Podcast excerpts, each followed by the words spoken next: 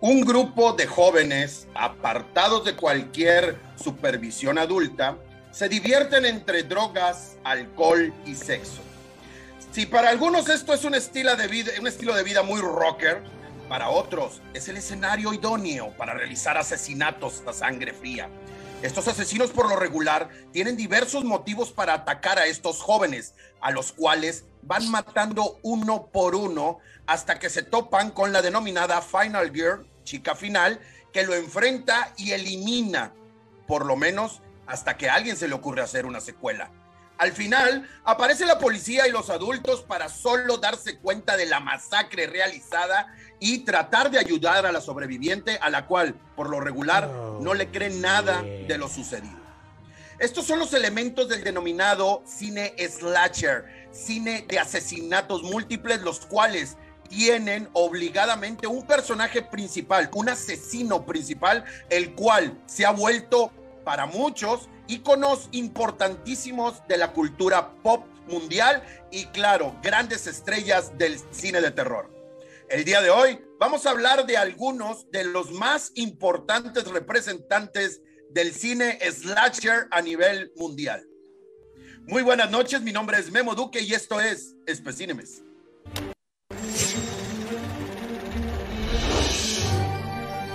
Houston, we have a problem. I'm singing in the rain.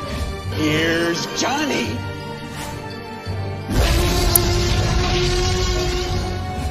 From the king of the world! You don't know the power of the dark side. I'll be back. Great Scott!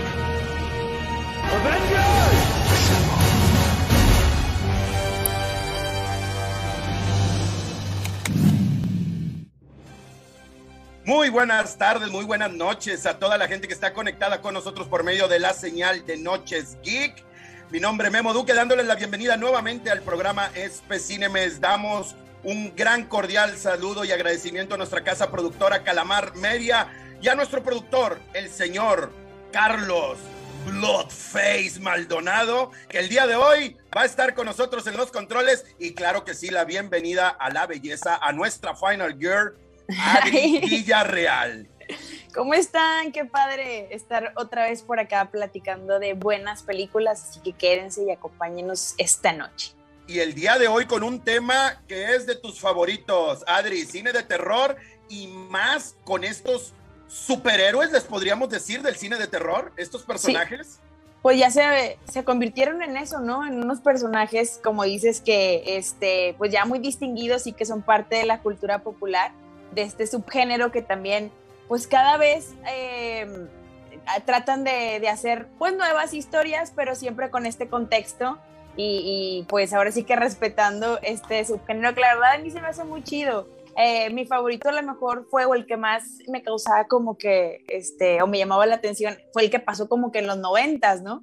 Ajá. Pero, este, las películas que ya se convirtieron de, de, culto y todo, pues está chido volverlas como que a, a refrescar de pronto. A refrescar ¿no? y sobre todo el día de hoy que vamos a hablar de estos grandes personajes ya culturalmente famosos, ya representantes de este tipo de, de cine, pero recordar también cómo iniciaron, cuáles son sus características, qué pasa con estas películas, con algunas de sus películas, porque digo, comentábamos fuera del aire con el señor Maldonado, el señor Bloody Face Maldonado, que eh, muchas de estas películas ahí trata uno de encontrarles una buena actuación, un buen y... Modelo, y caray, carecen de muchas cosas, pero tienen unos personajes también desarrollados y que fueron llegando en unos momentos idóneos que los hacen permanecer hasta este, hasta este tiempo, Adri. Y que ya hacemos referencia de estas películas o de estos personajes que son bueno, los asesinos, ¿no? Que son como sí. que el, el personaje principal, que hacemos referencia en muchas cosas y sobre todo pues hasta en la vida diaria, ¿no? En diferentes series de televisión, películas, digo, ya se vuelve como de la cultura popular. Así es. Padre. Este género, aparentemente, Adri, los, mucha gente dice que aparece en 1960 con la película Psicosis, pero los que realmente están de expertos de este subgénero, lo dijiste bien, de la cinematografía mundial, como es el cine slasher, acusan a Masacre en Texas de 1974, dirigida por el director Top Hooper, ya fallecido, que después en 1982 dirigiría o, se dice la leyenda, co-dirigió Poltergeist de Steven Spielberg. Ajá. Esta película de Masacre en Texas de 1974, dicen todos que es la que origina realmente el cine slasher, Adri. Fíjate, hay mucha gente que, que, que dice que es este masacre en Texas y otras personas este, refieren como la primera, pero yo creo que es porque fue mucho más popular, pues fue Halloween, ¿no? Ajá. Que este que está como que muy peleado eh, en esas dos, pero pues de- desde muchos años antes ya había como algunas referencias o algunas cositas que, que iban así como que formando este camino para este subgénero, ¿no? En 1926 creo que había una película que no me acuerdo cómo se llama, pero pues obviamente era este una película muda que trataba de un grupo de adolescentes o de gente joven, la llevaban a una casa y dentro de esa casa pues empezaban a asesinarlos, un hombre enmascarado. Entonces como que ya había tintes ahí de que pues esto iba a ser grande, ¿no? Iba ya a ser este, un- empezaba. es un, subgénero grande. Actuaciones en esta película de 1974 de Marilyn Burns. ¿Quién sabe quién era Marilyn Burns? Paul Apartine. ¿Quién sabe quién era? Edwin Neal. Jim Sidow. Nadie conocía a estos porque recordemos que el director Top Hooper, hay, un, hay casos muy extraños con esta película. Él contrata a estudiantes de actuación para meterlos en este proyecto y nunca deja que convivan con el señor Gunnar Hansen, este actor que fue el primer Letterface de la historia. Jamás convivieron con él. Esto para que las eh, momentos, los momentos donde apareciera, lo estamos viendo aquí en pantalla, cuando aparezca este personaje en escena, los chicos sintieran o expresaran un miedo. Verdadero miedo. Exactamente. Que no había como esa confianza, ni siquiera conocían su cara, ¿no? La, cómo era la vida real. Es correcto. Y este personaje que en todo el tiempo tiene esta piel, eh, se supone de, de piel humana, humana. con una motosierra como arma y se hace súper famoso. Esta película tiene algo, fíjate, eh, que a mí también me, me sofocaba mucho, que muchas de las escenas no son en la noche como es habitualmente. Esta tiene escenas en la tarde, en desiertos áridos que te asfixia bastante mucho más el saber que están corriendo bajo esas temperaturas y que después este actor Gunnar Hansen nos dice que en efecto estaba haciendo un calor de los mil demonios y que el traje nunca, nunca lo lavaron y que esa Ay, era no. otra parte del terror que él sentía al ponerse este traje. Pero bueno, la, la- la impresión de estar corriendo en, en la tarde, en la tarde-noche, en el ya el sol cayendo, eh, era otra sensación diferente a lo que nos había podido causar tal vez psicosis de 1960. Sí, completamente, como dice aquí, el escenario pues se transforma y nos lleva primero como a este tipo de viaje en carretera, que Ajá. es muy, al principio pues todo es mucha diversión, mucha droga, mucho entretenimiento, y de pronto, como dices, sucede en la tarde, ¿no? O sea, de que Ajá. empiezan ahí a, a ocurrir estos sucesos en que este, tienen que pedir ayuda, están en medio de una carretera, pero es de día, pero está solo. Entonces, como que eh, tiene estos toques que, no es lo que estábamos a lo mejor acostumbrados o con lo que relacionamos el terror, que siempre es como que lo oscuro, lo que no vemos, o sea, ese tipo de cosas, ¿no? Fíjate que eh, eh, hablábamos de nuevamente la película de Psicosis de 1960, donde este Norman Bates, que es el asesino de este, de este lugar, el Motel Bates, pues es, es un asesino más como que tiene un problema hacia las mujeres o tiene una fijación con su madre y relaciona esos asesinatos. Aquí, este personaje de Letterface es todavía más terrorífico porque padece, tiene una discapacidad intelectual que lo hace de esta familia que son caníbales todavía, para Ajá, ponerle un poquito o sea, más de sí, sí, salsita sí. al asunto, lo hacen como que su máquina para matar. Y él entonces se vuelve casi, digamos, un zombie que está matando por instinto nada más porque su familia lo obliga a matar y él sin ningún sentido de lo que está pasando realmente hace todas estas fechorías que también se avienta su festín de carne humana. Eso lo hace totalmente Todavía. terrorífico al personaje. Sí, yo me acuerdo, este, es que quiero recordar como hay tantas, no son secuelas, o sea, que son películas que tienen esta referencia, pero que la recrearon y todo. Mm, creo que, bueno, aparte de la, eh, la primera, ¿no? Que fue, como dices, con Poros Desconocidos en 1974, ya todas las, las, que venían de ahí, este, pues pasa esto, ¿no? Que, que te cuentan esa parte donde eh, el primero que te muestran o que te está siguiendo, pues es él. Pero de pronto resulta que su familia está más trastornada, ¿no? Que la es más peligrosa completamente que, que el asesino. Que el asesino, porque pues en realidad todos están totalmente desquiciante, ¿no? Y yo creo que una película muy impactante de 1974, quien tuvimos la oportunidad de verla o que nos atrevimos de verla en videocasetera porque no nos dejaban entrar al cine en esas épocas para ver estas películas. Era totalmente, inclusive la película se prohibió en algunos países a tal grado de que después, en 1982-83, hubo un revival de esta película porque en esos países donde no se exhibió, se volvió a, exhibir y pues fue la novedad. Claro. En, 1986 se hizo una segunda parte también dirigida ah, por el señor Top Hooper, eh, un poquito más con humor negro. Se hizo una tercera parte ya deslindada totalmente de sus dos antecesoras y se realizó una cuarta parte donde Leatherface sale con una peluca de mujer y una máscara maquillada y con un vestido ya, ya, tirando totalmente para, para el monte, ¿verdad? Pero seguirían otras, otras horribles variantes, precuelas y no sé, ya de todo, ¿no? Creo que la, última que supe que, que, sale esta Alexandra, ay, la actriz esta, se me olvidó el, apellido, bueno, pero que se llama algo así como que el origen y también cambian, o sea, tiene ciertas referencias, pero en realidad pues no es la película este ya pierde. Exactamente, le cambian ahí la historia, sobre todo el nacimiento del personaje, que nosotros lo tenemos concebido como un personaje nada más con una discapacidad intelectual y aquí también empiezan a meterle que tiene una deformidad en su cara, que tiene otros, otros detalles. Bueno, ya cada quien le empezó a poner de su cosecha. Yo creo que sí podemos... la gente que estaba ahí cercana al pueblo como que sabían que esto pasaba, o sea, todos esos detalles que es como te mantienen en pues con este miedo, ¿no? De que entonces toda la gente sabía, o, o, la policía también, o sea, no sé, está como que, está muy chida, la verdad.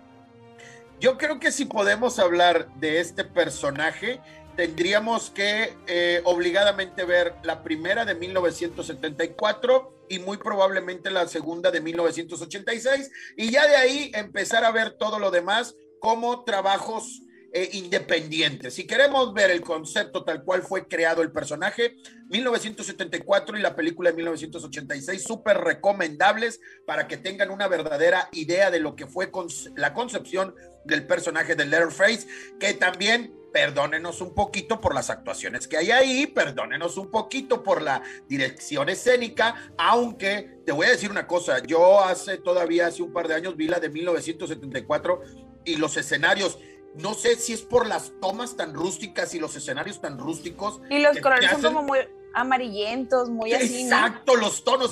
Es, muy sofocante. muy sofocante.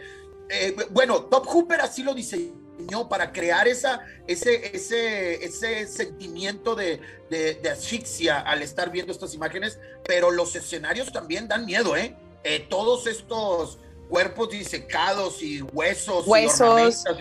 y todo lo que está ahí caray, que toda esta casa fue basada en el asesino en serie eh, Ed Gein, que fue un asesino también, creo que de Texas, que también se dedicaba a hacer eso, a hacer mueblecitos con la piel y los huesitos de sus víctimas. Si les interesa saber un poco más acerca de esta macabra historia, hay muchos documentales en YouTube de Ed Gein, este asesino en el que se basaron. inspiró la película. Para muchos, para muchos inclusive se agarraron de detalles para crear al al asesino de Aníbal Lecter, también algunos detalles, este muy complejo, este, ahora sí que la realidad supera totalmente a la ficción. Eso es lo que después te quedas como que, y pensar que alguien a lo mejor pues sí vivió esta travesía horripilante, ¿no? O sea, porque en realidad... Este, este terror en carne propia que debe haber sido inimaginable, ¿verdad?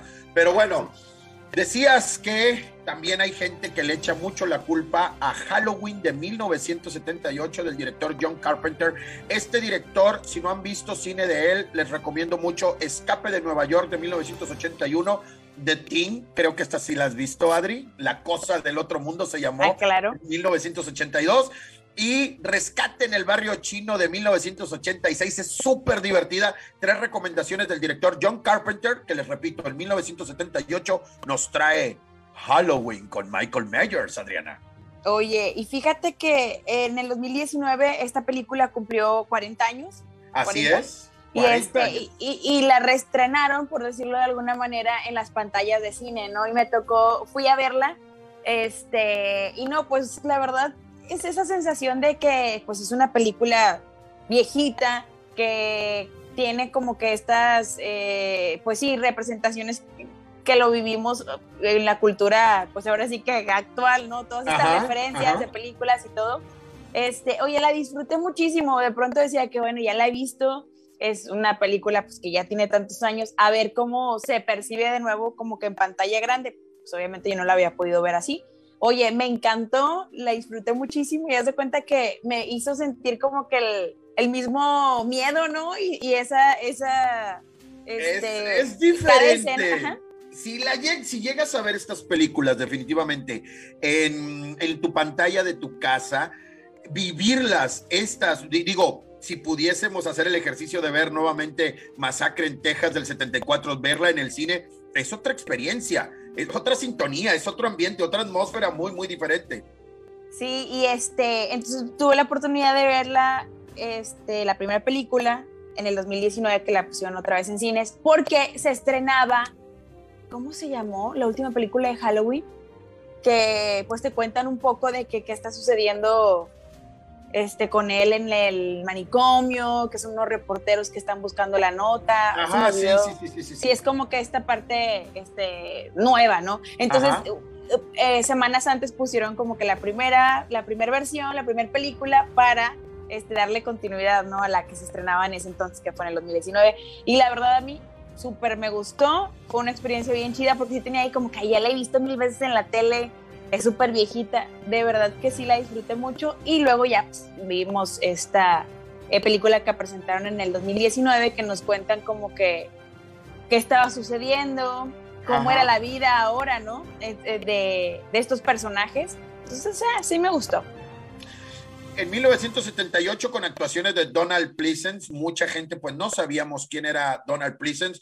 Nada más los que nuestros papás nos obligaban a ver películas de los 50 y de los 60, pues bueno, sabíamos quién era el, el doctor Loomis del el señor Donald Pleasence. También Jamie Lee Curtis y estamos viendo en la pantalla al señor Nick Castle, que él, yo puedo decir que todavía vive de apariciones en convenciones de cine de terror, porque él fue el primero en ponerse esta enigmática máscara con la cual dio vida a Michael Myers, que también era conocido en la, la película como The Shape, la forma, porque realmente llegamos a saber que es Michael Myers hasta que, le- que sabemos que es el que está persiguiendo, es este chico que se escapó del manicomio. La vida de Michael Myers también muy diferente a la de Leatherface. Aquí es un niño que tiene un enamoramiento, celos, una, una situación medio enferma Rara. con su hermana, que la ve que acaba de tener relaciones con el novio y él, eh, en un arranque, vamos a poder decir, de celos odio, va por un cuchillo y asesina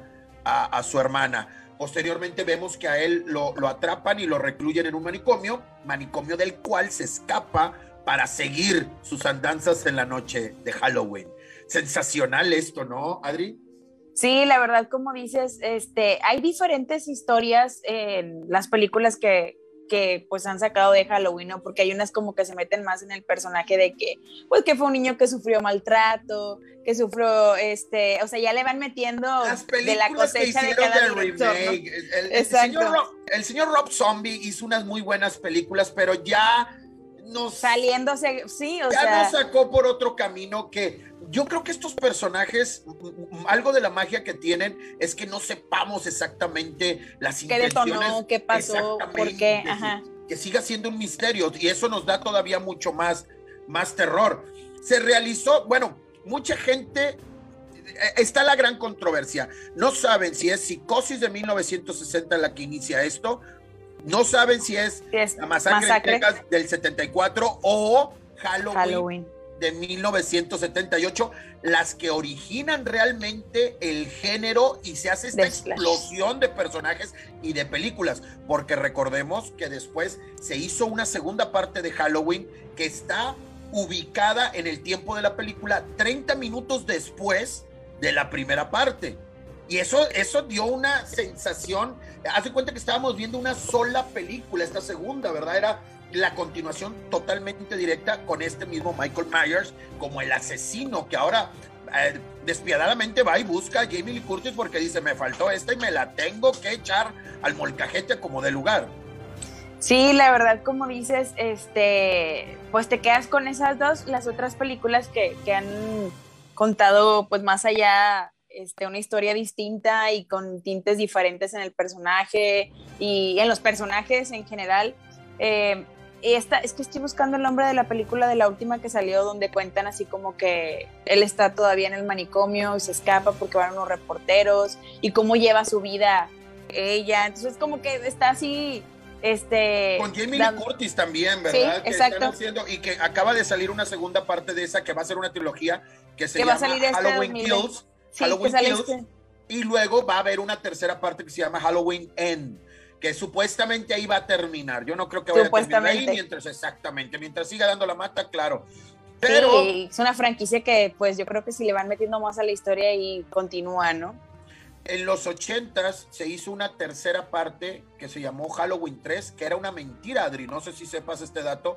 No era No una película de Michael Myers, no era una película que hablaba acerca de los sucesos de sus de las dos películas antecesoras, sino que fue una película que abusó del nombre únicamente para causar expectación y obviamente llevarse una lanita a la pantalla. Esta película hablaba de unas de un tipo que creaba unas máscaras de Halloween para poder controlar a toda la gente y tenían un chip integrado el cual te hacía un lavado de cerebro.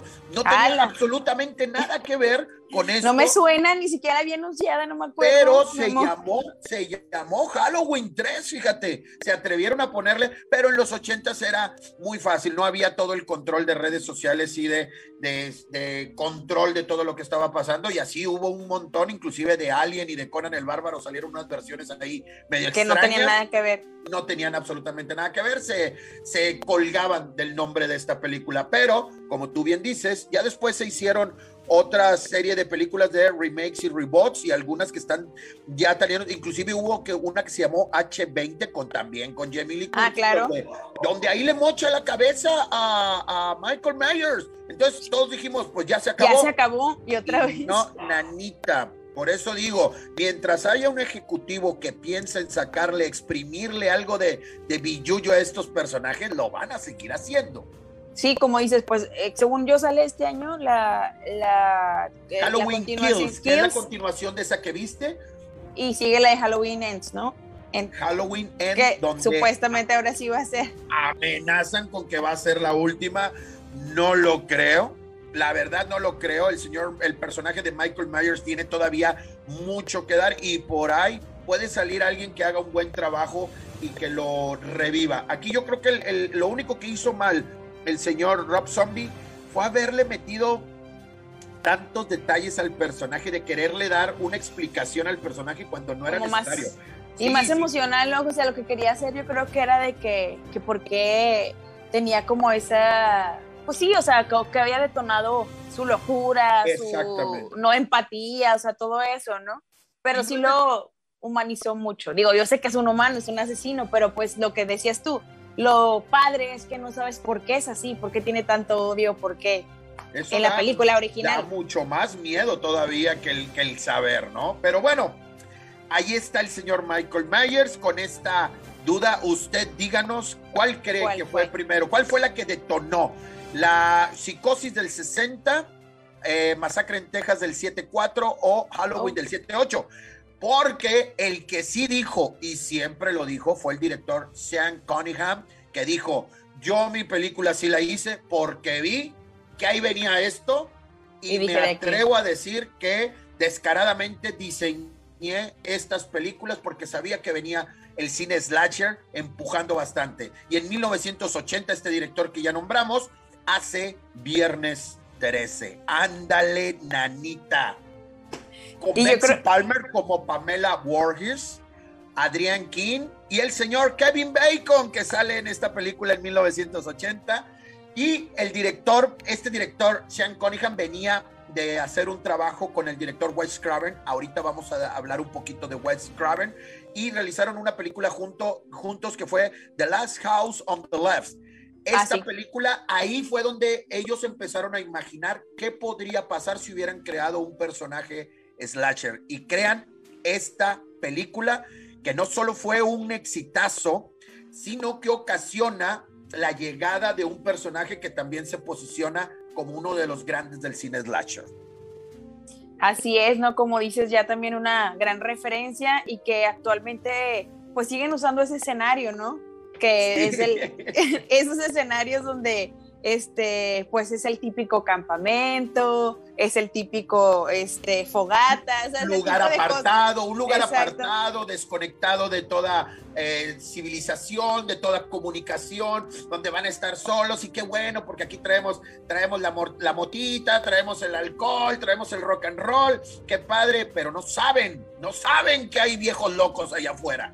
Esta primer película, Adri, tiene un dato muy curioso es viernes 13, pero en esta no aparece Jason, sino hasta el final como un niño deforme.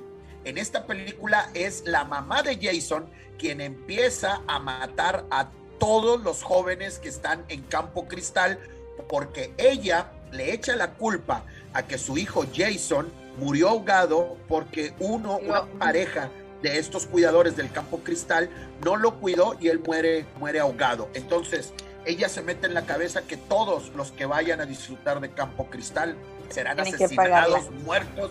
Exactamente, van a pagar con sangre el no haber cuidado a su pobrecito Jason. Pues es que también es un motivo de este subgénero que está también basado en, el, en que asesinan por algún resentimiento, por alguna pérdida, por algún este tipo venganza, ¿no? Está como muy fundado en esa parte, que de pronto le da como este giro a la historia, que en este caso fue así. Que, era la mamá. La película estuvo pensada para únicamente eh, ser este, este final le dan este final alternativo, bueno, no es un final alternativo, es un final como de un sueño, que esta última, la chica final, la final girl, va en un bote y Jason sale del agua y la, la agarra y la trata de ahorcar, ella despierta y nos da la sensación de que es un, de que es un sueño, pero ella pregunta a los sheriff del condado que si, que si buscaron, encontraron alguna vez el cuerpo de Jason y todos dicen que jamás encontraron ningún cuerpo de ningún niño en ningún momento. Así que queda el, queda el sentimiento de que si estaba vivo o no este personaje. Y bueno, en, el, en 1981, al año siguiente, después del éxito de la película, al director Steve Miner, que era su primer trabajo, le encargan hacer la segunda parte, de, de, esta, de esta serie. Y ahí es donde se le ocurre, pues metamos a Warrington Gillette, que es un actor grandote, robusto, y metámoslo como Jason Voorhees, el hijo de Pamela, ahora asesino de esta película. Ahí es donde se desenvuelve esta segunda parte, pero muy apegada a la primera, ¿no? No fue como que esta sí está, sí está dándole un lugar y una continuación a la, a la historia que nos muestran desde el principio. Y de verdad, y como dices, tú impacta mucho este, este personaje porque pues se ve con mucho volumen, se ve gigantesco y que entonces como que siempre aprovechar esa parte de, la vulnerabilidad de, los adolescentes que están pues disfrutando de como que este tipo de campamento, donde se están descubriendo también como que sexualmente todo este rollo. Exacto. Exacto. En la primera parte, la última chica. Esto es algo sensacional. mencionábamos lo de, lo de Halloween del 78 que llega a tener su continuación y la película empieza en un tiempo, en un timeline de 30 minutos después de los eventos sucedidos en la primera parte. Esto es genial porque inmediatamente te conecta. En esta, eh, la última chica que se salva de la primera parte, que decapita a la mamá de Jason, Ah, sí. empieza con la escena con ella en su departamento y es acechada por alguien donde nos damos cuenta que es Jason el que va y la busca para matarla en venganza porque mató a su madre. En esta primer película, Jason no trae la famosísima máscara de hockey, trae un Ajá. costalito, un costal con un solo ojo, que lo hace también ver muy siniestro, muy siniestro, que al final de la película se quita el costal y vemos que es un ser deforme. Él está sí, sí, sí. deforme y todavía nos da más miedo y más impacto. Esta segunda parte que está totalmente ligada con la primera y nos muestra ya a Jason como un asesino en venganza por lo que le habían hecho a su madre. Y ya pues de ahí, como decimos, siempre hay pues un numeroso este pues estilo de contar esta historia de diferentes maneras, con diferentes personajes, pero siempre como queriendo guardar esa referencia, ¿no? Ajá. En esta película, al final, se salva una chica otra vez haciéndose pasar por su madre y le clava un cuchillo a Jason y llega la policía y la salva. Ella pregunta que si encontraron el cadáver de Jason, la policía Sí. dice que no, que no lo encontraron y que no se explican cómo ocurrieron todos los asesinatos. Otra vez la chica histérica se va y dice, yo ya no quiero saber absolutamente nada de esto. Pero en 1982, el mismo director, Steve Miner, dice, ¿sabes qué? Vamos a decirle a un grupo de chamacos que vayan y se hospeden otra vez en el campo cristal. Al cabo ¿Por que no? pasa nada. No pasa nada. Y obviamente un par de huercos se instalan en una granja cerca del campo cristal. Hay un dato bien curioso de esta película que en los 80s, a principios de los 80s, mediados de los 80s, se puso muy, muy de moda el 3D. Entonces hubo muchas películas, hubo películas de vaqueros, hubo películas de ninjas, hubo una película de tiburón en tercera dimensión, malísima, malísima.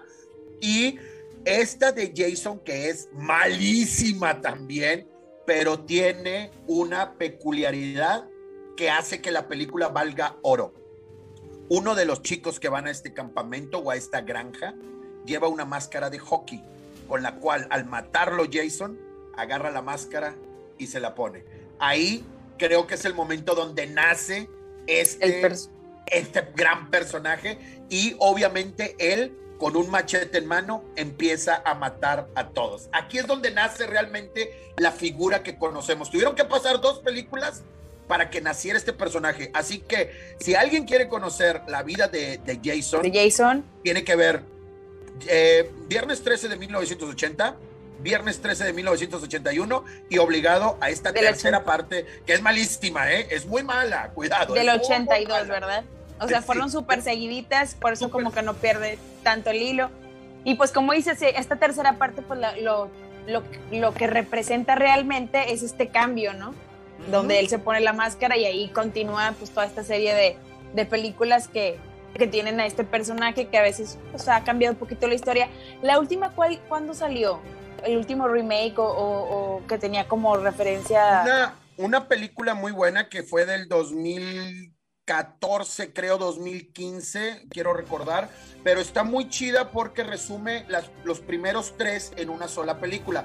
Muy rápida, pero bueno, nos lleva desde la mamá y luego la, la máscara y el costalito y la máscara de hockey, que lo cuentan de otra manera, pero no es mala, pero sí carece mucho del, de los sustos que, tiene, que tienen estas, estas películas, ¿no?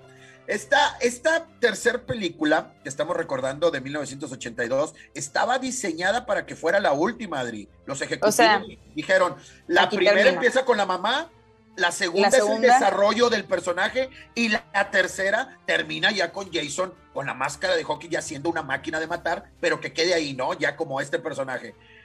Pero los ejecutivos de Paramount Pictures, porque las películas le invertían alrededor de medio millón de dólares y recaudaban decenas de millones de dólares en el mundo. La crítica las hizo pedazos a estas películas de las que estamos hablando, pero la gente las amó. Que son muy taquilleras siempre. Claro, los ejecutivos al final del día decían, a mí no me importa lo que diga Memo Duque y sus especímenes, ¿verdad? Si la película es buena o mala. La taquilla está reventando y eso originó que la gente dijeron, dale hasta donde tope. Y así vinieron películas como The Final Copter en 1984. Eh, este Jason eh, va al, al infierno, goes to hell. Luego Jason va al espacio. Jason contra Omar Chaparro. Hubo reboots, hubo remakes y la esperada Freddy, Freddy contra, contra Jason. Jason, que Dios mío de mi vida. Yo no sé si viste eso, Adri. Sí, sí lo vi. Dios mío, Este, ¿por qué caíste, Adri? Pues fue hace mucho y dije, y, y era una sensación de que, ay, hay que ir a ver la película. Creo que estaba yo en la secundaria, o sea, Claro, este, claro, claro. pero sí fue así como que súper, este, pues de que todos teníamos que ir a verla, ¿no? Era ya está Freddy contra Jason, pero ya ahorita lo ves y dices, digo, no la he vuelto a ver desde esa vez. Sí, A lo mejor claro, Ahorita no, me no. reiría muchísimo, La- ¿no? La película fue muy mala también, pero el morbo de ver a esta leyenda de Jason enfrentando al que apareciera en 1984 de la mano del director Wes Craven. Habíamos hablado de Wes Craven que había hecho eh, cine con Top Hooper, el, el creador de Masacre en Texas. Wes. Craven tiene unas películas interesantes, una que se llama La serpiente y el arcoíris, de es de terror también, es muy buena, recomendable. Wes Craven, La serpiente y el arcoíris. Y Wes Craven fue el causante de crear las películas de Scream 1, 2, 3 y 4. Así que el señor se la sabe. Pero en 1984 dijo, vamos a hacer una película que se llame Pesadilla en la calle del infierno y vamos a presentar a alguien, a ver si a la gente le gusta, que se llame Freddy Krueger. Krueger. Adri, yo creo que el favorito de muchos de tu generación. Sí, porque pues ahora sí que fue el que nos robaba los sueños y el que con el que tenías como que pesadillas y te daba muchísimo miedo. Y a mí me gusta que en, eh, ya con esta película pues te muestran como que otra parte, ¿no? Otra vulnerabilidad en los adolescentes que es el sueño. Entonces como que siento que, que descubrió algo, bueno, no descubrió, pero fue así como que un patrón distinto que obviamente todos empezamos como que con ese ese nuevo trauma, ¿no? O sea, creo que Está es interesante de este personaje. Porque Masacre en Texas te dijo, si andas en la carretera, no te pares en ningún lado, por favor. En Halloween no se reúnan solos, siempre estén No con vayan a mucha gente en lugares concursos. Si no se vayan con las chamaconas a esconderse por ahí porque puede pasar algo. Jason nos advirtió nada de andarse yendo a lugares eh, solitarios en las lagunas o en el bosque, porque también puede valer que eso. Y el señor Wes Craven nos dijo, no se duerman. Y no porque vean cierto programoide, no, no se duerman porque va a aparecer el señor Freddy Krueger. Con las apariciones en 1984 de John Saxon. Ronnie Barclay y, aunque usted no lo crea, él, uno de los esposos de la señora Adri, el señor Johnny Depp, hace También. una aparición, una muerte terrible la que sufre el señor Johnny Depp a manos del Freddy Krueger. Sí, pues es de las más, este, de las más memorables, ¿no? de las más de- de memorables Johnny en la cama, ¿no? Con este chorro de sangre, este vómito de sangre que sale ahí de la cama. Y él súper joven, muy guapísimo, con mucho como que, pues, este, un futuro bastante prometedor. Y que Sí. apareciera en esta película fue como que, pues, va a ser una buena película. Y la verdad es que este personaje, como, como dices, como ataca otro tipo o nos da otro tipo de historia, nos pone de otra forma vulnerables. Porque nadie había contado que te podían atacar en tus sueños, que podías morir por dormir. O sea, ese tipo de cosas creo que la desarrolló bastante bien este director y que pues hoy en día sigue siendo un referente y las nuevas generaciones y los niños lo siguen asustando con Freddy Krueger. o sea, es como... Freddy, Freddy Krueger, que es en la película un asesino de niños. Hay un dato muy curioso. El director Wes Craven había diseñado el personaje para que fuese un violador, mutilador de niños.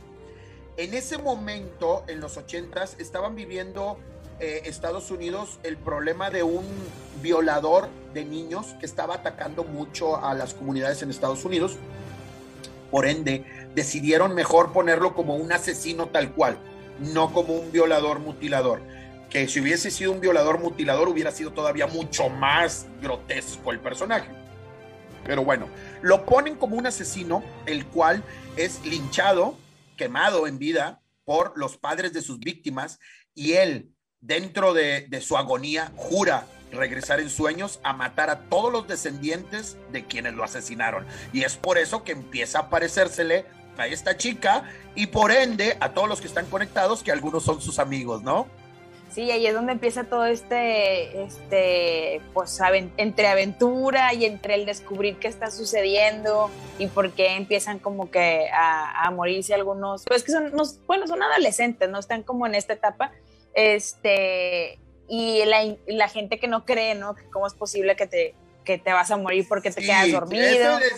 Ese es, ese es, el problema cuando, cuando ves la película, el problema que causa la tensión, ¿no? De que dices, ¿por qué no les creen? ¿Por qué no les creen? Exacto. Que les empiezan a aparecer marcas en los brazos, en su eh, cuerpo. Cada que, que, que, se duermen, ajá. La escena de la bañera, la muerte de Johnny Depp, la lengua en el teléfono. Ay, Yo creo que esas escenas marcaron totalmente a esta generación, ¿no? También aparte de, de, mi generación, totalmente, y fueron escenas icónicas que siguen siendo recordadas. Claro, yo me acuerdo cuando pasaban como que ya estaba, pues cuando estaba chiquita, que pasaban en, el, no me acuerdo si el Canal 5, como que iban a poner de que las películas o iban a transmitir la película y solo ponían pues el pedacito de que no te pierdas este sábado, Freddy Krueger, no sé qué. Y pues yo chiquita veía como que el pedacito de, de tráiler y yo, ah, ya con eso quedaba traumada para toda la semana, ya no podía dormir. Porque antes no nos, no nos cortaban, no nos censuraban en la televisión, las, las películas las pasaban tal cual. Sí, este, y me recuerdo mucho con eso, o sea, que con el pequeño fragmento que era para anunciar la película, yo ya quedaba traumadísima para toda la semana y era de que ni siquiera había visto la película, con eso tenía, ¿no? Entonces, pues yo creo que es uno de mis personajes favoritos porque tiene, pues también como muchos enigmas, ¿no? O sea, sí te cuentan la historia de que fue alguien que, que, que asesinaron, que está cobrando venganza, pero como que a través de los sueños, pero cómo lo logró, pues es que tenía como que al final era pues no sé, mm, no se puede decir. Gnóstico, algo mágico, tenía ahí como que una venganza, pero el poder de su venganza se transformó en algo. Sí, sí, exactamente.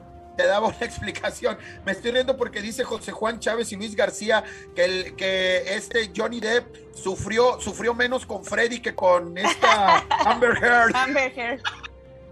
Oye, la verdad que viéndolo de esa manera, Fíjate, tiene razón. mejor con, con Freddy Freddy. Freddy, que en 1985, ojo con esto, ninguno de los personajes que, había, que hemos estado hablando, ni Jason, ni Michael Myers, ni, ni Leatherface, causó tanta euforia en el mundo como Freddy. Como Freddy. Freddy empezó a vender desde tazas, playeras, muñecos, accesorios. La película se empezó a vender como nada. Hizo un, un merchandise y ahí los que habían hecho ya a Jason, a Michael Myers y a, Leatherface, obviamente dijeron, aquí hay un nicho que podemos también explotar. Y Freddy es el causante de que empiece la gente a tener playeras, a tener artículos, obviamente se vendían ya las máscaras de estos personajes, el suéter y las garras de Freddy Krueger. Y empezó a venderse todo esto y a crear una revolución dentro de la industria de artículos comerciales de películas increíble. Este personaje originó ese gran salto. Si bien él no formalizó el cine slasher, él dijo, señores, pues ya he formalizado, así se comercializa. Increíble lo que pasó, ¿no?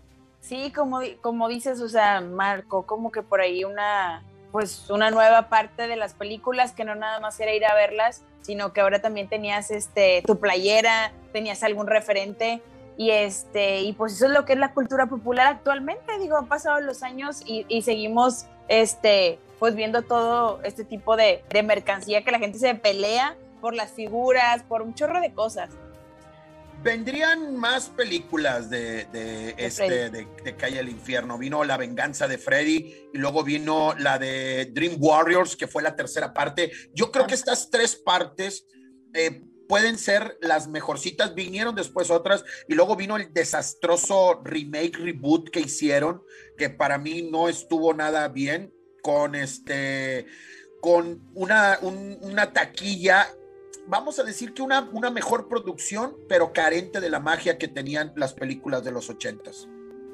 Sí, yo, o sea, ¿te acuerdas como que verlo a él pues en la oscuridad, no con la pura silueta?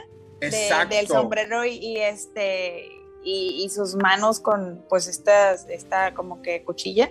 Eh, no sé, todo eso era de que muy emblemático, pero ahorita pues, ¿cuál fue la última película, Memo, que salió así?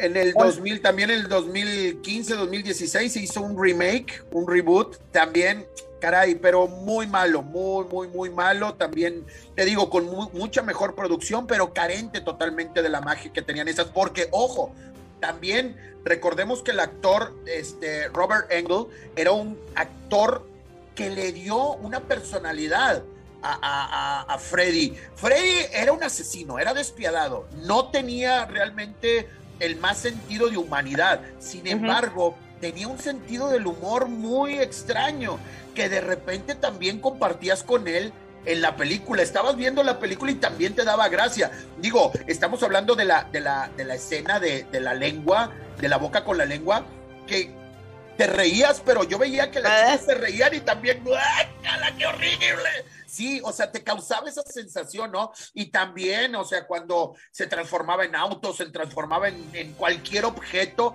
caray, de repente te daba risa, pero también te eh. daba miedo. Es, es, un sentido del humor muy extraño que también el actor tuvo mucha de participación en crear a este personaje. Entonces, haces un reboot, haces un remake y tienes que encontrar el personaje, el actor que logre también tener esta magia con el espectador y con el personaje. Sí, como dices, cuando ya está muy marcada la historia y cuando es un asesino y cuando es este, pues toda esta parte que también no muestra su cara realmente, no, no ves sus expresiones reales, entonces tienen que llevar al personaje pues a otra a otro, a, otro pues, nivel, ¿no? Donde con todo y este que está personificado, pues puedas hacerte sentir pues esa maldad, ese miedo, no nada más como que el puro susto y ahí quede. Y tanto pasa con ese tipo de películas que, por ejemplo, todos los remakes y todo, yo nunca me acuerdo, o sea, lo que te digo, ¿cuál fue la última de Freddy que salió como remake? Porque solo pasan como que este, en el momento, lo, que está en el cine ya, no queda como que esa... Exactamente, esa historia no quedan bien posicionados. Y estamos hablando ahorita de cuatro personajes que la gente los recuerda. Si, no sé si muchos, yo estoy convencido de eso, no los alcanzaron a ver en el cine, sin embargo los conocen, saben de quién se tratan, porque tienen un gran legado y volvemos a decirlo, muchas de estas películas no están bien actuadas, a veces hasta los efectos son algo chafitos, podríamos decir, sin embargo la historia y el personaje están muy bien desarrollados y hacemos a un lado todo lo malo que puede tener la película en contraste con todo lo bueno y lo que nos deja, ¿no? Que al final personajes desarrollados y una excelente sensación de terror y de que estos personajes eh, están bien diseñados, están bien creados. Sí, la verdad es que pues es lo que nos queda como que con este, con este género que también pues está padre, ¿no? Siempre es como que, como dices, muy taquillero porque a la gente nos causa pues ese tipo de morbo, ese tipo de, de experiencia donde quieres pues vivirla a través de alguien más, ¿no? De que este, esta persecución, este miedo, todo, ¿no? Todo lo que engloba en sí cada una de estas películas. Y la que vas a presentar ahorita, pues yo creo decíamos que crear, crear a uno de estos personajes es realmente maravilloso. Pues claro, el señor Tom Holland, que había hecho una película sensacional que se llama La Noche del Vampiro de 1985, Fright Night, que después se hizo un remake que es desastroso, no lo vean. Esta película de Fright Night que se trata de un chavo que se da cuenta que su vecino es un vampiro. Es muy buena, es muy buena esta película, Fright Night de 1985, del director Tom Holland, pero en el 88 dijo, vamos a crear un nuevo asesino slasher. O sea, ya no pueden soñar, ya no pueden ir a divertirse al campo, ni al bosque, ni a los lagos, ya no pueden celebrar Halloween, ya no pueden andar en carretera.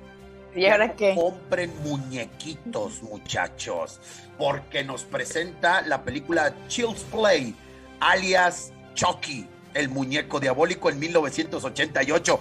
Qué película, Adri, divertida, horrorífica, muy bien lograda, una, una experiencia donde al principio no sabemos si en realidad el niño está mintiendo, el niño está poseído o es el muñeco el que está creando todas las maldades. Muy bien lograda esta película, la primera. Sí, la verdad es que eh, a pesar de que pues ya tiene muchos años, este, que, que nos mostraron este personaje por primera vez y las fechorías y la maldad que tenía, eh, pues sigue siendo uno también de los más emblemáticos del cine de, de terror también y que siguen utilizando, Memo, porque justo también Claro. salió una película que trataron de, de eh, pues que no- es como que modernizar, porque pues Sí, hicieron un sí, sí, sí. ahora ya con toda la tecnología, entonces estuvo como rara, pero de verdad que eh, la primera, como dices tú, tiene todo ese simbolismo, tiene todo esa, este, el- también la inocencia del niño, ¿no? De que no le creen este, esta historia de que un asesino eh, deja como que se va su espíritu, llega a través de- del muñeco. Todo esto está increíble. Sensacional, sensacional. Digo, lo pensaron bien, lo innovaron. Alex Vincent, como este niño Andy, no, no es el de Toy Story, este es otro. Porque si fuera el de Toy Story, imagínate el Woody asesinando gente. Catherine Cállate. Hicks, Catherine Hicks como Karen Barclay, la mamá de La mamá de... Y Brad Dourif. A Brad Dourif también lo deben de recordar en las películas de eh, El Señor de los Anillos. Es el personaje de lengua, lengua de serpiente, que es el que está al lado del malévolo este, Saurón, del brujo malo. Él, él es Brad Dourif, que también salió en muchas películas de televisión y en muchas series, pero aquí le da, le da vida a Charles Lee Ray, que es este asesino, este violador, este, este personaje malévolo que se ve atrapado en una tienda de juguetes y ya casi por morir le transfiere por medio de un hechizo vudú su alma a un muñeco, el cual es comprado por Andy, este niño, y empieza a tratar de seducirlo para hacer maldades, hasta que un día Chucky se da cuenta de que está sangrando y va con un, con un brujo vudú y le dice, ¿qué está pasando? Y el vudú le dice, es que si permaneces después de tanto tiempo en el cuerpo de un objeto, tú vas a estar ya todo el tiempo en ese objeto y no vas a poder salir. Entonces él tiene que convencer a Andy para que esté poder. dentro de un, de un hechizo y él transportar su alma al, ar- al alma de Andy y que Andy se transporte al muñeco. Pues bueno, muñeco. todo esto imagínate, dentro del arco de la película, con una atmósfera de asesinatos de este muñeco que no le creen a Andy y obviamente al final nos damos cuenta de que sí, el muñeco está poseído por este Brad Dourif y está matando gente sin Tony Son. Oye, y este, pues como siempre digo, te das cuenta que, que es una buena película o que o causó como que este, pues esa conmoción en su momento y lo sigue haciendo porque pues muchos niños siguen asustados por Chucky y lo siguen asustando Sí, con Chucky. Sí, y siguen las supuesto. historias, o sea, conocimos a la novia, conocimos al hijo, conocimos a, a, a todo mundo, ¿no? A todo. Es increíble, seis películas posteriores a esta que estamos hablando de 1988, donde como tú lo dices, conocemos a la novia de Chucky, conocemos al hijo de Chucky, caray. Es increíble. Hay una escena en, creo que es en la novia de Chucky, donde empieza la película y hay un, un cameo por, por la cárcel donde tienen el- los pedazos de Chucky y logramos ver el guante de Freddy Krueger, la Ah, sí. máscara de Jason, este, como parte de lo que tiene ahí. Entonces, esta película todavía tiene otro valor agregado porque nos hace ver que todos estos asesinos slashers están en ese mismo universo, existen en ese mismo universo y es algo súper sensacional. Pero yo creo que ya la del hijo del- de Chucky fue fatal. Creíamos que esta era fatal hasta que aparece el reboot que hicieron hace algunos años con este Chucky que parece el hijo de Emma Stone. Ay, qué feo. Es Pues en serio, es en serio, pobrecito, caray. Sí, está como que esa historia ya está demasiado bizarra, o sea, ya no es como que, pues, estre graciosa, pero la verdad creo que ni terminé de ver esa película porque, Y, y ahora es un, es un muñeco robotizado que pierde el control entre un, un robot malo como Skynet, ¿verdad? Que agarra conciencia y que se vuelve malo y ya pierde la esencia, ya, pues al final del día eso es una máquina, entonces, ¿qué? y Ya. aparte como que le hicieron, pues, el, el, el muñequito que antes era como, pues, un poquito más real, ahora ya está, está como que también tiene botox y está súper cirugiado. Y aparte te digo tiene que es el hijo, diferentes pues, neta, funciones. vean la fotografía de este. No sé si nuestro productor, el señor Carlos Maldonado, puede encontrar la foto del hijo de Emma Stone, ahora Chucky, para que vean que increíblemente hicieron un desastre. Yo no sé a dónde, a dónde los lleva. Bueno, sí sé a dónde los lleva, a querer ganar más pasta, a querer generar dinero. Pero si no tienes un buen hacedor de este tipo de cine, ya vemos que no se puede lograr. No, se no pierde. quise meter el día de hoy hablar de Scream porque en las películas de Scream este personaje del Ghostface no es el mismo personaje siempre. No. Son diferentes Cam- personajes. Cambia por película. Ajá. Exactamente. Y no quise meter tampoco al de Fisherman, el de Celo que hicieron el verano pasado, Ay, porque cómo me también encantaba esa película. También el personaje cambia dependiendo de la película. Estos personajes que estamos hablando son realmente el mismo personaje película cada tras película. Sí, Jason ya no sé en qué se convirtió, ya es, es una mole de huesos con carne ya zombie, eh, con brujería y no sé qué que está matando. Este eh, Michael Myers también no sé de dónde saca tantas fuerzas y tanta vitalidad para seguir asesinando. Freddy, pues bueno, Freddy es un espíritu que está en los sueños y lo sensacional de Chucky, que quiero yo hablar de esto, en la primera película se va transformando Chucky y poco a poco vamos viendo su cara, cómo se va haciendo más humana. Allá, Ah, sí, sí, sí. se va haciendo más humana. Y otro acierto de los productores, el que estamos viendo en pantalla es el hijo de Chucky, pero hubo un remake de la película Chucky en el año 2018-2019, donde es el hijo de Emma Stone. A ver si lo podemos encontrar. A ver si Estoy poniendo a trabajar extra a mi, a mi productor, el señor Carlos Maldonado. Ahí Le está, vamos ahí, ahí le vamos a conseguir unas caguamitas que sé que le encantan. Pero bueno, tenemos, tenemos en las demás películas, Adri, todo lo que le va pasando a Chucky, ya sea que lo quemen, que lo destruyan y todo, va saliendo con reparaciones, con pedazos quemados, con todo. Esa continuidad del personaje es sensacional. Es sensacional. O sea, no sale nuevo otra vez, sino que sale dañado.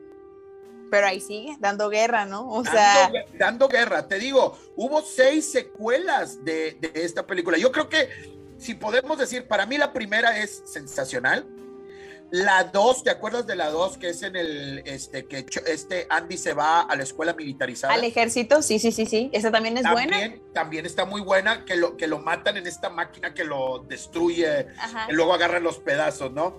Pero yo creo, no sé, la escena donde tiene sexo con su novia Ay, sí, es por demás ya increíble y que todavía, mira, aquí lo estamos viendo ya al hijo de Este- Emma Stone, el hijo de Emma Stone, mira, ¿a poco no? Dime por favor.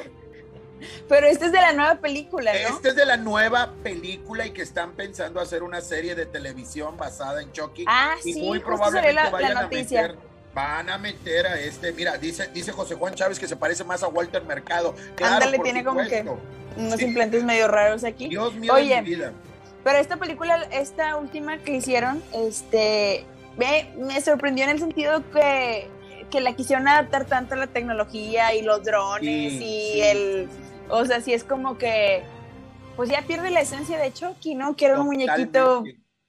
Que, que por eso no le creían al niño digo, y ahorita es- ya este hace todo, o sea, ya te hace Ya de es más comer, Skynet. ya, ajá. Ujú. Entonces sí pierde como ese, ese enfoque, pero pues habrá que ver qué hacen con la serie. Sí me llama la atención a ver qué, cómo lo van a manejar o qué va a pasar o qué de fechorías este va a hacer. Después de este remake, la verdad, yo no espero mucho.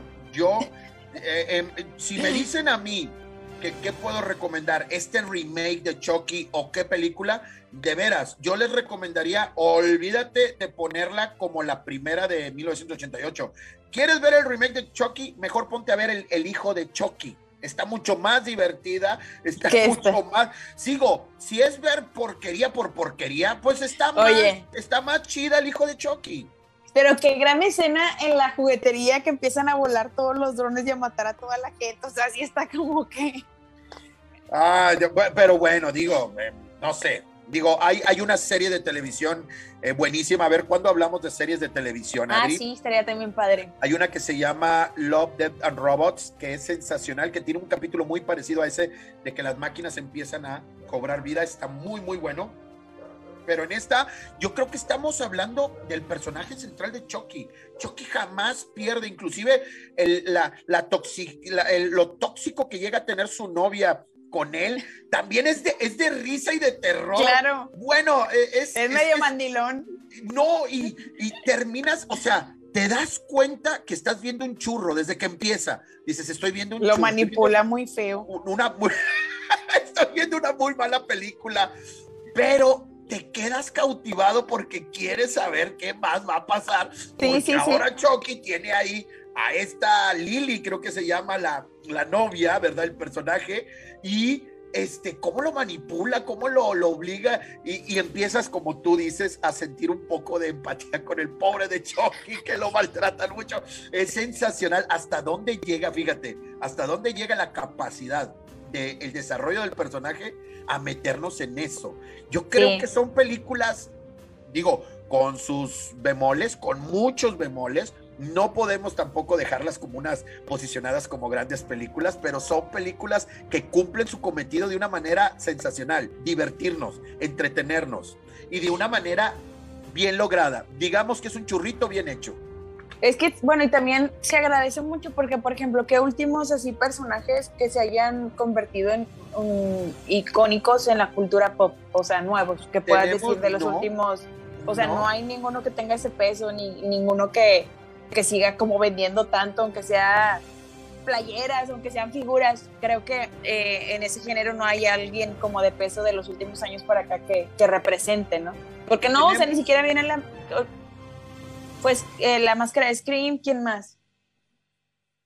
Yo creo que Scream podría ser el Ghost, Ghostface, el último personaje, pero aquí no tenemos a un personaje que es el asesino, sino varios personajes Porque va que van cambiando, adoptando ajá. la máscara, ¿verdad? Eso, eso le quita un poquito de sabor pa- para que se pudiese posicionar como un, como un asesino. un asesino slasher. tal cual. Sí, sí, sí. Y luego tenemos tienes las razón. películas, tenemos las películas de Saw, donde también Ah. existe este, este muñequito o este personaje que al final sabemos también está cambiando constantemente el asesino. Y podemos tener a los, a los asesinos de la purga que también Ah, pues puede ser, ser como que nuevas. pero también van cambiando totalmente. Pero yo creo que tener un personaje de peso como Freddy, como Jason, como Letterface, como Michael Myers, como inclusive el mismo Chucky, yo creo que hace tiempo que no lo tenemos bien posicionado en el cine, Adri.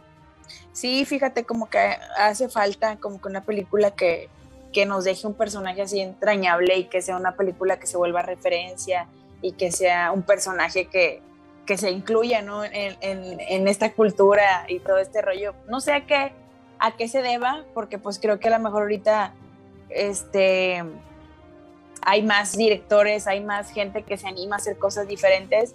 Entonces, pues no sé eh, ahorita como en qué camino vaya este subgénero, que creo que puede ser muy bien explotado por ahora que el terror no nos da pues tanto, ¿no? Ahorita las últimas películas así que recuerdo que en verdad me volaron la cabeza, pues fue Midsommar y este Hereditary, ¿no? Pero fuera de esto como que no ha habido algo que, que te asuste o que te dé algo diferente, ¿no? Bueno, a mi punto de vista, esto es muy a mi No, por supuesto, no lo hay.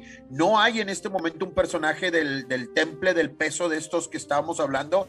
Ojo, Sí, sí. volvemos a repetirlo. Asesinos. No, es, no estamos hablando de un Robert De Niro, no estamos hablando de un Jack Nicholson, no estamos hablando de un actor consagrado. Estamos hablando de personajes de entretenimiento con películas básicas de horror que están muy bien hechas y que los personajes están muy bien escritos, muy bien diseñados, a tal grado de que siguen permaneciendo en la cultura pop. De eso estamos hablando. Sí. No ha habido en este momento un personaje de este calibre Con ese peso.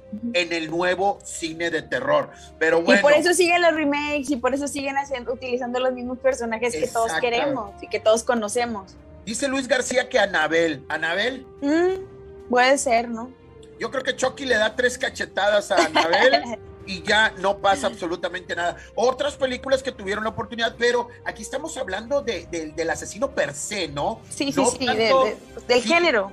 Exactamente, y sobre todo que, que, que sea un, un ente vivo en 3D, o sea, que permanece, está aquí con nosotros, puede aparecerse eh, y, tiene también sus debilidades, ¿verdad? Aquí eh, el, el- el tener a fantasmas o a demonios o algo, tal vez no entra tanto en el, en el cine slasher, tiene que ser una persona, un, un, un, un personaje que esté tal cual en este, compartiendo el mismo espacio con nosotros. Exacto. O sí, que tenga ahí como que esa sed, ya sea pues de venganza, que ya sea pues sí, cualquier sí, cosa, por- ¿no? por. Resentimiento. Pues sí. Sí, o por simple gusto, ¿verdad? Pero bueno, hoy hablamos de los grandes asesinos slasher. Yo creo que eh, ¿Con cuál te Leatherface, Leatherface. Ah, bueno, yo tengo mi favorito. Yo tengo mi favorito, mi súper favorito. Ahí está.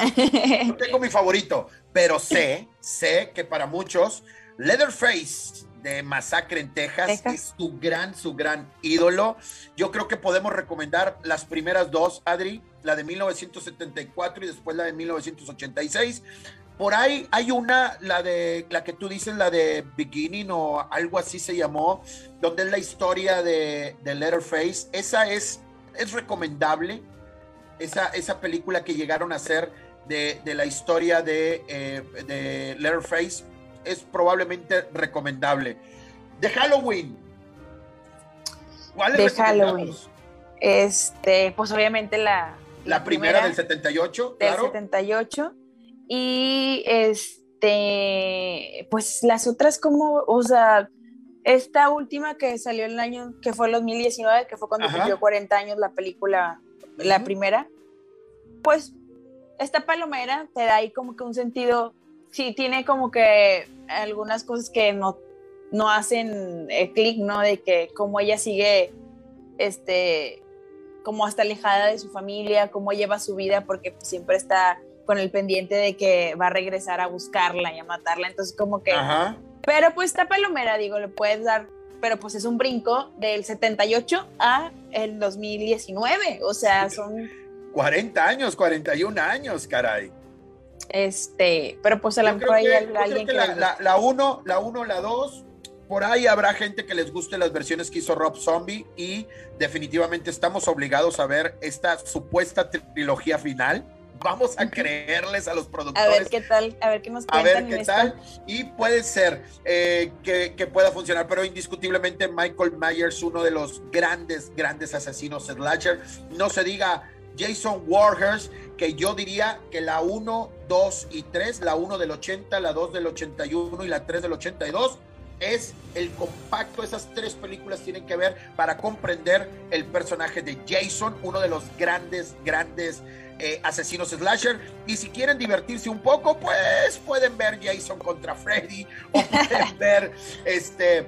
Jason este, revive y no, no sé, hay un como ah, el Jason en el espacio es totalmente Esa no para todo lo que ustedes puedan concebir del personaje, pero bueno, yo recomendaría las primeras tres. Por ahí hay una, hay un remake del 2018, 2017 que está, también está este, digerible, Pasable. está muy pasable. Pero bueno, estábamos hablando de Jason contra Freddy. Freddy. Pues esta película. Pues esta película de Freddy que fue la, la primera de el que fue en En 1984, la en primera. el 84 Sí, donde pues vemos allá a Johnny Depp y, y todos estos personajes. Pues yo creo que esa siempre va a ser de culto, ¿no, Memo? toda la como dices tú, esta- estas escenas que son súper memorables, este, y que todavía muchas películas y series siguen sacando esta referencia. Entonces, pues yo creo que esa siempre va a ser la, la chida, la buena. Y pues ya de Freddy, no sé si las nuevas versiones les hayan gustado o hayan tenido oportunidad de verlas. Yo creo que la, la primera, la segunda que sale en el 85 y luego salió una tercera parte que se llamó Dream Warriors, son las películas más recomendables de Freddy. El remake, desgraciadamente, es muy malo. No tiene nada, nada, nada de la magia que tiene estas, estas primeras películas que volvemos a repetir. Tienen actuaciones malitas, pero están muy divertidas, están muy bien desarrollado el personaje y son personajes que inmediatamente te dan sus reglas mágicas, se dice en el cine, cuando sabemos qué puede y qué no puede hacer el personaje. Y sabemos qué puede hacer y qué no puede hacer Leatherface. Sabemos y qué no puede hacer Michael Myers y Jason. Y también sabemos qué puede y qué no puede, no puede. hacer Freddy Krueger. Y es ahí donde les damos oportunidad a los héroes de poderse salvar. Pero el que también puede hacer mucho es el señor Chucky. ¿Con cuáles te quedas de Chucky? Ahí con Chucky nada más me quedo con la primera y la segunda, que es cuando Andy está en el ejército, porque son las que como que sí te dan miedo y sí te causan ahí como que, este, pues ¿No sí, sí tienen todavía ¿No como recomiendas la novia de Chucky? Claro que no, no. Este, no, yo El hijo de con- Chucky no la. Menos. Fíjate, todavía recomendaría más la última que, que tiene ahí algunas escenas medias, este, sangrientas que pues, están buenas, pero Ah, eso, eso sí, Adri, discúlpame, tienes mucha razón. Este, este nuevo remake está mucho más sangriento que muchas de las películas de Chucky.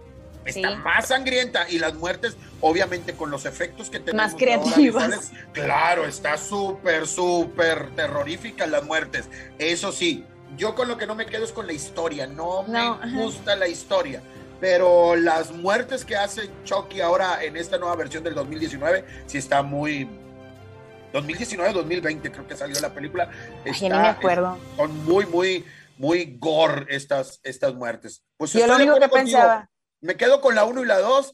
Creo que ya para gustos muy extraños, la novia de Chucky y hasta y ahí para la- el hijo de Chucky. Ay, el hijo de Chucky, ya, por favor, Nos basta. metemos en otro rubro, pero bueno, indiscutiblemente, Adri, creo que hablamos de cinco, de los cinco mejores, sí son los cinco mejores asesinos slasher, no Godface, no el Fisherman de sé lo que hicieron el verano pasado, este, Anabel, Sí, no, decían ah. por ahí los, los chicos, pero yo creo que estos cinco son los más importantes y los que le dieron pie y formación y realmente un estatus al cine slasher, Adri. Sí, que pues hoy en día todavía siguen siendo referentes y todavía siguen estando pues ahí como favoritos para, para muchos, la verdad. Y eso yo creo que es bien difícil de, de lograr. Este, así que pues hay que seguir disfrutando de estas películas. Y si se van a leer nuevos remakes, pues hay que considerar algunos, ¿no? Porque yo de repente, ya ves lo que te decía que una vez te reíste mucho, Memo, que te decía que con las lo que me pasaba con las películas mexicanas, que siempre quería darles una oportunidad, o sea, como en el amor, ya sé que me van a decepcionar y que me va a ir mal, pero aún así digo, como en el amor. El cine mexicano, digo, para, eso estuvo sensacional. Eso lo dijimos en radio una vez y sería bueno volverlo a repetir. Tú consideras. que tal vez, o sea, es como que esta va a ser la buena, vamos a darle una oportunidad. Cuando te están diciendo que va a estar, o sea, le falta trama, los actores no están buenos, eh, o sea, ya sabes, pero uno como quiera dice, Adri, Adri considera el cine mexicano como las relaciones amorosas. Siempre crees que viene la buena y nada. Y nada. Termina pura decepción. Así muchas de este cine hay que darles la oportunidad, pero yo creo que sí van a terminar decepcionándonos. Sí pero pasa eso también. pero vamos a disfrutar viendo a estos grandes antihéroes, a estos personajes del cine slasher, que yo creo que, como tú dices, inevitablemente van a seguir en las pantallas. Y, y aunque sepamos que vamos a ver películas malas, películas de churros, eh, qué gusto volver a ver a estos personajes y que nos tocó ver cómo, cómo empezaron, cómo nacieron estos personajes y verlos ahorita posicionados, compartiendo el gusto con mucha gente en el mundo. Sí, como dices, cada te toca ver cómo se vuelve más popular y a pesar de que la película pues ya tiene más de 40 años, este pues sigue no vendiendo y sigue siendo una referencia, yo creo que eso es buenísimo. Cada Y esta, eso es lo que se disfruta. sigue adoptando a estos héroes del cine slasher como, como propios. Pues Adri, muchas gracias, sensacional, nos divertimos bastante el día de hoy. Muchas gracias. Estos personajes, un último comentario, Adri. Pues este, que pues hay que revivir las películas, ¿no? O sea, de que irnos a la, supuesto. a la primera, porque de repente te pierdes y de repente se te, se te olvidan ciertas partes de la historia y Por está chido volver a, ver- a volverla, a volver a poner la primera película y decir que ya no me acordaba de esto. Eso a mí me encanta, entonces es un ejercicio chido. Perfectísimo, pues muchas gracias a toda la gente que estuvo conectada aquí con nosotros, Abel, Antonio Luis García, José Juan Chávez, al Doc Aldo Garza, que también siempre nos está monitoreando. Muchas gracias a toda la gente que está conectada, muchas gracias a toda la gente que ve los programas en repetición. Gracias, Adri, un gustazo. Muchas gracias. Gracias a nuestra productora Calamar Media y al señor en este momento, nuestro productor Carlos eh, Bloodface Maldonado, que estuvo aquí con nosotros aguantándonos y que nos da la oportunidad de todos los miércoles, eh, perdón, todos los jueves estar aquí con ustedes en punto de las 8.30 de la noche. El próximo jueves, ¿de ¿Qué qué, va a vamos a haber? estar hablando? Vamos a recordar la filmografía de un director que está amenazando con traer una nueva película y que es un director que tenemos que analizar todos sus trabajos. El señor Christopher Nolan, que no solamente tiene una trilogía sensacional de superhéroes como fue la de Batman, sino que tiene en su haber grandes películas como Memento, como eh, Tenet, que la acaba de lanzar, tiene también sensacionales películas que hablan sobre el tiempo y tenemos que analizar todo este cine en conjunto para ver qué es lo que próximamente nos va a entregar. Recuerden que tenemos también la página de Facebook de Especínemes donde nos pueden hacer cualquier comentario, sugerencia, aclaración. Muchas gracias, gracias Adi, Adri, gracias a gracias. todos conectados, gracias a Carlos. Los esperamos el próximo jueves en punto de las 8:30 de la noche. Mi nombre es Memo Duque. Esto fue Especínemes.